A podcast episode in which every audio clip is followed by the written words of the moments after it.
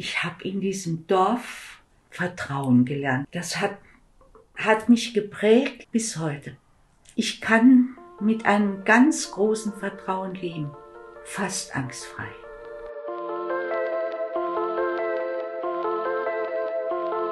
Momentaufnahme. Der Podcast über den besonderen Moment.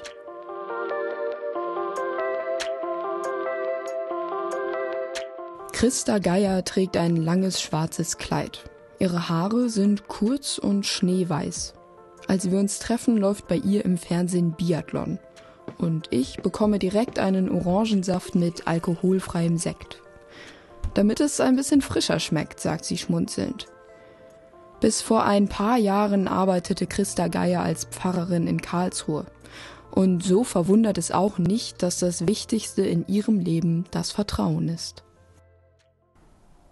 Ich war 32 etwa, ja doch, und kam an meine erste Fassstelle und kam von Karlsruhe und meine erste Fahrstelle war auf einem Dorf.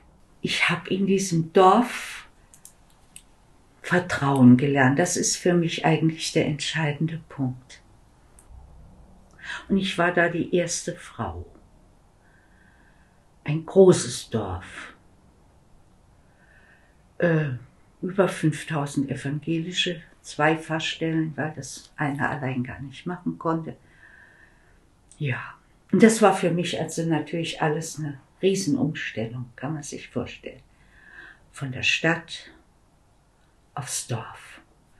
Und tatsächlich noch viele große Höfe auch, die bauen Spargel und Tabak an, da, damals jedenfalls. Abends wurden da die Trottwas hochgeklappt. Es war, da gab, war an der Oberdorfstraße da war ein Bauerngarten, da stand eine Sonnenblume drin, die war mein Trost. Und manchmal bin ich zum, zum Bahnhof, der lag zwischen den Feldern. Da war ein Grieche, da konnte man essen. Aber ich ging da nur hin, um zu essen und um einen Zug zu hören. Es gab einen einzigen Laden, in dem man Papier kaufen konnte aber noch nicht mal einen passenden Bändel und dann so wirklich trefflich. Und ähm, dort habe ich also dann meine Arbeit aufgenommen. Und ich war vorher, bevor ich äh, Pfarrerin wurde, war ich Gemeindediakonin, immer, hatte immer große Jugendarbeit. Ja, und dort hatte ich dann auch eine große Jugendarbeit und ganz neu war für mich die Predigtarbeit. Und das hat mich ungeheuer unter Druck gesetzt. Ich war immerzu mit Predigtvorbereitung beschäftigt. Ich habe äh, Tag und Nacht, also wenn ich irgendwo unterwegs war, ich hatte immer was zu schreiben mit, weil mir wieder ein Satz eingefallen ist. Und dieser ganze, diese ganze Last, das hat sich dann bis auf meine Stimme ausgewirkt. Es war wirklich hart, während ich sonst keinerlei Probleme hatte. Aber diese, diese neue Arbeit und auch diese hohe Verantwortung. Diese Zeit, also die war für mich wirklich hart, eine harte Last. Und dann nachdem ich da eine Weile gelebt habe, da in meinem Dorf,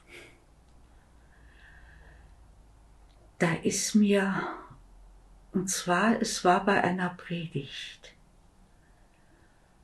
aufgefallen, dass diese Gemeinde, die da sitzt, dass die mich trägt. Ich habe einfach gemerkt, ich bin da angekommen. Ich bin für die ein Mensch, der irgendwie wichtig geworden ist. Und dass die mich tragen, die würden mich nie plotzen lassen. Ich sehe mich heute noch dastehen und das auf einmal begreifen. Ich weiß auf einmal, dass ich wie, wie eine Last los wurde in mir. Der Moment war das Ende der Angst. Und das ist was Wunderbares. Ich habe diese Menschen auf einmal dann eben auch anders angeguckt. Und die haben mich also immer, ich habe so viel Liebe und so viel Vertrauen und so viel, also in, in dieser Gemeinde erlebt, wenn ich, dass ich dann auf einmal, das war wie, wie wenn sich ein Knoten löst. Und ich konnte atmen. Ich habe in diesem Dorf Vertrauen gelernt. Das ist für mich eigentlich der entscheidende Punkt. Ich war zwölf Jahre da und das war zwölf Jahre ein Geschenk. Und dieses Vertrauen, das ich da gewonnen habe, durch andere Menschen, die einfach mir ihre Zuneigung und ihre Wohlwollen entgegengebracht haben, das hat, hat mich geprägt von bis heute. Ich habe, ich kann mit einem ganz großen Vertrauen leben. Vertrauen in die Menschen, Vertrauen in mich, Vertrauen in Gott. Fast angstfrei. Also wenn ich durchs Dorf gegangen bin, Besuche machen oder einkaufen, musste ich ja auch. Da habe ich so viele Streicheleinheiten gekriegt, die haben dann von den Fuhrwerken gewunken und es war also einfach, ich gehörte dazu. Und die waren froh und ich war ja, ich war wirklich ein, ein junger, schmaler, schöner Mensch. Man soll es nicht glauben. Und die haben mich angenommen, so wie ich war. Und ich konnte sein, ich habe Araberhosen getragen, ich habe, wenn der Kollege die Haustür aufgemacht hat, mit Pantoffel, das haben die drei Wochen erzählt. und ich, ich durfte sein. Als erste Frau in so einem Dorf. Ist doch toll. Da fiel mir von der Hilde Domin dieser Satz ein. Ich, setze, ich setzte meinen Fuß in die Luft und sie trug. Den habe ich heute auch noch mal gegoogelt mit der Julia. Das ist ja toll, dass man also da, da kannst du nicht nur tausend Rezepte von, von äh, Rosenkohl aufläufen finden, sondern auch einfach Geschichten.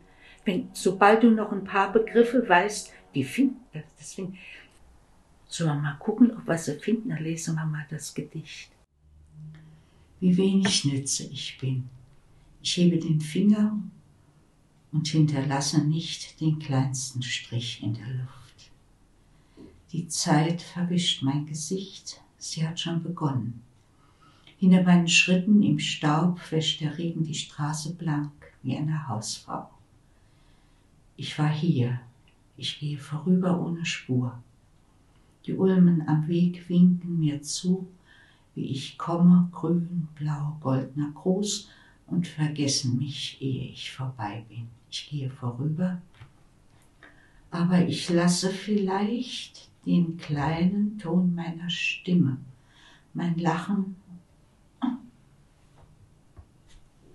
und meine Tränen und auch den Gruß der Bäume im Abend auf einem Stückchen Papier und im Vorbeigehen ganz absichtslos zünde ich die eine oder andere Laterne an in den Herzen am Wegrand.